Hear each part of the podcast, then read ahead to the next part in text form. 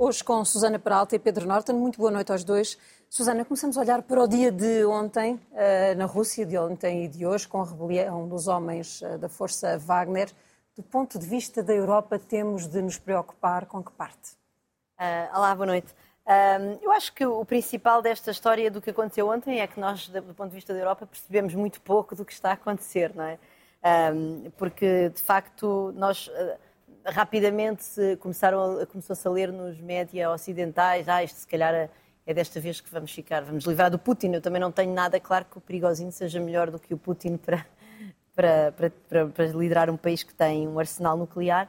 Um, e, portanto, eu acho que nós, nós sabemos muito pouco. E eu, por exemplo, como enfim, não, não tenho qualquer espécie de competência para ler russo, sinto sempre. Há muitos momentos em que eu estou a ler os meios uh, internacionais e, e, sinto que, que queria, queria ver o, gostávamos imenso, eu em todo caso gostava imenso de ver o outro lado da história, porque de facto isto é, isto é completamente incompreensível. Portanto, nós temos, um, apesar da atenção, o facto de ser incompreensível para nós não quer dizer que não, que não fosse previsível. Os serviços secretos americanos há várias semanas que tinham informação acerca deste ataque iminente. Uh, e de resto, há vários elementos dentro do ataque, segundo aquilo que eu li, que mostram que ele foi planeado em termos também do, do, próprio momento em que acontece, porque é no momento da contraofensiva ucraniana, e portanto isto não foi uma ideia que ele um dia acordou de manhã e lembrou-se vou, vou marchar um, sobre, sobre o Kremlin e também por causa da, da, da própria, da própria geografia da, da, da, cidade que ele tomou, da base militar que ele tomou, que no fundo é uma base muito crítica para, para a gestão da guerra e portanto, uh, e, portanto claramente perigosinho estava, andava a pensar nisto há bastante tempo. Um, o, que não quer, o que não torna a coisa menos, menos, mais, menos incompreensível, peço desculpa, para nós. Eu acho que há dois momentos de incompreensão. É o momento em que o grande aliado do, do, de Putin, aliás, ele chamava papá ao Putin, aparentemente, em, ou referia-se ao Putin como papá em reuniões com terceiros, uhum. uh, nos idos de, de, dos, do seu momento, dos seus momentos uh, de auge, não é? Da, da, da Crimeia e depois da, da Síria, uh, e certamente agora também do início da guerra na Ucrânia.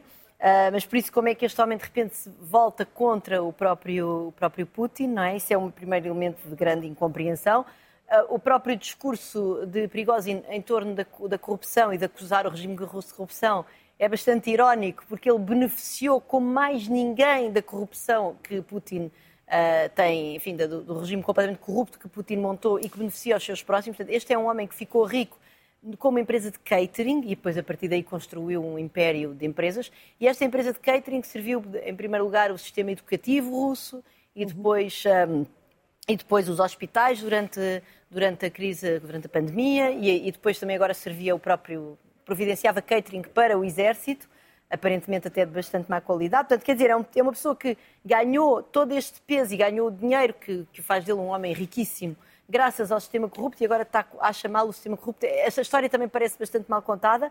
Um, aliás, Navalny tinha feito uma, uma grande uh, investigação acerca de, de, de Prigozhin.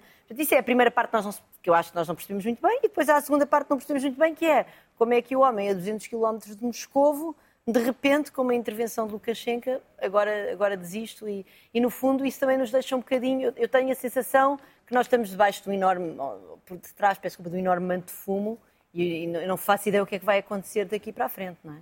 Pedro, muitos comentadores consideram que de facto houve aqui um, uma espécie de encenação, não se sabe é com que profundidade. É? Bem, eu peço por dizer que partilho um bocadinho as perplexidades da Susana, ou seja, é muito difícil para um observador ocidental, a partir de Portugal, não especializado, conseguir ver através dessa tal cortina de fumo. É muito, muito, há, há, há relatos contraditórios é muito difícil. Não, isto só não é total surpresa, na medida em que nós vinhamos ouvindo Prigozhin numa escalada retórica muito impressionante, mas eu julgo que eh, ninguém estaria à espera, eh, com exceção dos vistos dos serviços militares americanos, serviços secretos americanos, eh, ninguém estaria à espera desta espécie de marcha sobre Moscou.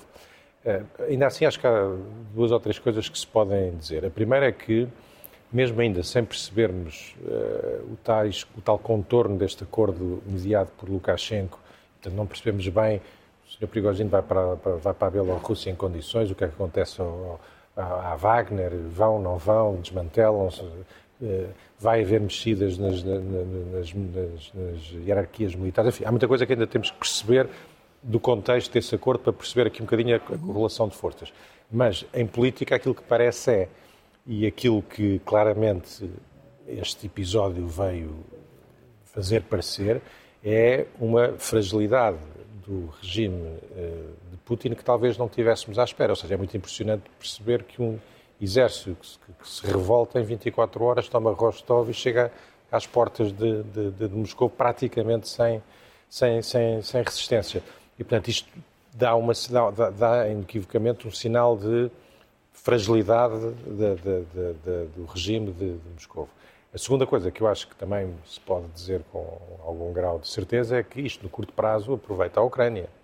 Uh, aproveita a Ucrânia precisamente porque há aqui um sinal. Se, se, não, se não, aproveita no, no, sentido militar direto, porque enfim, não chegou a haver confrontação entre o exército russo e, e, e as tropas da, da Wagner, mas seguramente aproveita no sentido em que este, este, tal, este tal sentimento de, de, fragilidade do poder em Moscovo é, é, é, desmobilizador para as tropas, para as tropas russas.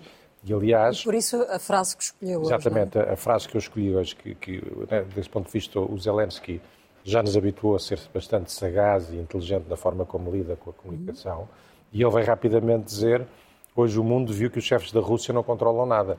No fundo, a tentar explorar esta imagem de eh, desnorte, descontrole do, do, no, no, seio do regime, do regime russo e com isso tentar provocar fissuras na, na, no, enfim, na, na, moral da, da, das tropas do, do, exército russo, que por sinal era, aquilo, era a mesma coisa que, eh, que, que, que vinha fazendo ao longo destes últimos, destes últimos meses. Uma última nota para dizer que, independentemente de nós, se calhar todos ocidentais, eh, gostarmos, de, gostávamos de ver o, regime de Putin a, cair, eu também partilho um bocadinho do que, de acordo com aquilo que a Susana disse, ou seja, não tenho nada claro que um, um colapso do, do, regime russo neste momento, para não, para não falar de uma hipotética guerra civil, não resulta propriamente numa situação eh, de segurança para o mundo melhor do que aquela que, que, que temos. Mas, enfim, eh, isto tudo para dizer, podemos tirar estas conclusões que são mais ou menos óbvias, mas é muito, são muito mais as incertezas do que as, do que as certezas que podemos ter neste momento. A frase que a Susana Peralta eh, escolheu sobre este tema leva-nos até, de, de facto, a pensar em como nenhum destes homens neste momento tem nada a perder nenhum deles tem motivos para recuar, pelo contrário, não é? Exato, é uma frase que eu encontrei num artigo do The Guardian, de uma pessoa que falou sobre anonimato e que terá conhecido uh, Prigozhin nos anos 90, no início da sua, da sua fulgurante carreira de aumento de negócios, não é? Ele sai da prisão, funda uma empresa de cachorros quentes com uma receita aparentemente caseira de mostarda e depois a partir daí tem um restaurante que se torna um restaurante querido do, do, dos, do jet set e da, e, do, e da, inteligência de São Petersburgo e aí conhece Putin, enfim, depois a partir daí veio, daí ele ter entrado nisto pelo catering. Tem tudo, é, é bastante interessante, na verdade, a vida do homem. Mas, e então esta pessoa que, teria, que é um, um homem de negócios que contactou com ele nos anos 90 diz assim, ele sabe que muitas pessoas no sistema o odeiam e de resto há a inimizade com o próprio Ministro da Defesa. Não é? uhum. Por isso, sabe que separar pode ser o seu fim. Ele não tem escolha, não pode voltar atrás. Isto foi horas antes do anunciado acordo de Lukashenko, que mostra também mais uma vez este, esta dificuldade que nós temos neste momento de interpretar o que aconteceu, não é?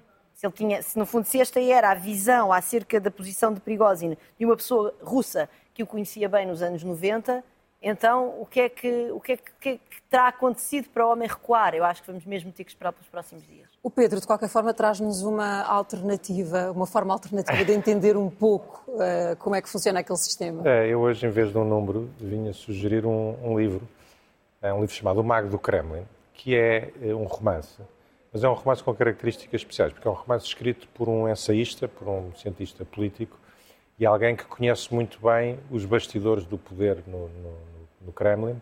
Portanto, é um romance sobre tem como pano de fundo a ascensão de Putin ao poder e em que muitos destes personagens, incluindo Prigozhin, são personagens uhum. deste, deste, deste romance. E, portanto, é uma, um dos livros que me deu mais prazer ler nos últimos meses, que se lê com o prazer do romance e com a curiosidade do ensaio e que nos dá insights interessantes sobre estes bastidores do poder uh, russo. E, portanto, fica aqui uma sugestão de leitura de verão que me parece, infelizmente, bastante apropriada para estes momentos conturbados em que vivemos. Vamos acompanhando a realidade, entretanto. Pedro, vamos para o nosso segundo tema. De algum tempo para cá que tem, se tem registado casos em que percebemos que há imigrantes eh, em situação de tráfico humano, de, exploração laboral em situação de grande fragilidade e esta semana com uma grande dimensão, com um número muito considerável de pessoas que trabalhavam na, na apanha de bivalves no Samoco. Isto leva-nos para uma reflexão do papel do Estado ou para mais longe do que isso? Seguramente para o papel do Estado, mas também para, para, para, para, para a nossa responsabilidade como sociedade. Ou seja, eu devo dizer que estava completamente a leste deste fenómeno da, da apanha ilegal da ameijoa no, no Tejo, não fazia, não fazia ideia que era ilegal, não fazia ideia que isto movimentava mais de 100 milhões de euros, aparentemente, este, este negócio, e muito menos fazia ideia que isto depois tinha estes fenómenos associados. Mas a verdade é que, pelos vistos, já se sabia muito e muita gente sabia que isto acontecia. Seguramente aquelas comunidades locais sabiam que isto acontecia, o Estado sabia que isto acontecia, tanto que já há seis ou sete anos que promete a criação de uma infraestrutura ali para o tratamento do, da, da ameixa, precisamente para ela não entrar depois nestes circuitos clandestinos. E, no entanto, isto passa-se por baixo dos nossos olhos, às portas de Lisboa, com, pelos vistos, muita gente a saber, com uma, com uma enorme naturalidade. Isso é muito chocante, perceber como é que é possível que estas coisas se passem assim tão, de, de, tão, tão às claras. E, e, é, e é tão mais chocante que eh, se nós puxarmos um bocadinho a memória atrás, este padrão repete-se de cada vez que nós temos casos destes ligados com migrantes. Se pensarmos no caso do Odmira, que andamos aqui a discutir há um ano ou dois, também quando o escândalo rebentou, veio-se a perceber que havia relatos das ONGs muito anteriores ao escândalo rebentar, que havia peças jornalísticas sobre o tema, que o Estado, na altura, tinha licenciado até contentores para aquela gente toda viver, e, no entanto, aquilo tudo continuou assim durante vários anos, até que um dia o escândalo rebentou e, nossa, e depois desapareceu outra vez da, da nossa, da nossa atenção. a mesma coisa aconteceu, aliás, com, se, se, se, se, lembrarem, com o caso do, do, do, do migrante ucraniano que é morto pelo CEF. Os principais uh, factos noticiosos são conhecidos de nós todos, da generalidade da população largos meses antes de vir cá uma comissária europeu, europeia chamar-nos a atenção para aquele escândalo que estava a passar por baixo dos nossos narizes e aí transformou-se num caso. Portanto, isto tudo para dizer o quê? Há sem dúvida aqui uma responsabilidade do Estado e ela é, é, é incontornável, e é, e é, e é, mas há uma responsabilidade nossa toda como sociedade e se calhar nós também aqui, como especial responsabilidade, jornalistas, comentadores, temos aqui a liberdade e a obrigação de vez em quando chamar a atenção para temas e a verdade é que estes passam por baixo dos nossos olhos, por baixo dos nossos narizes, à porta de Lisboa e nós raramente falamos deles. E muitas vezes mesmo dentro de Lisboa, não é? Como tivemos aquele caso do incêndio em Alfama em que percebemos eh, que havia um grupo gigante de migrantes dentro de um apartamento mínimo, não é?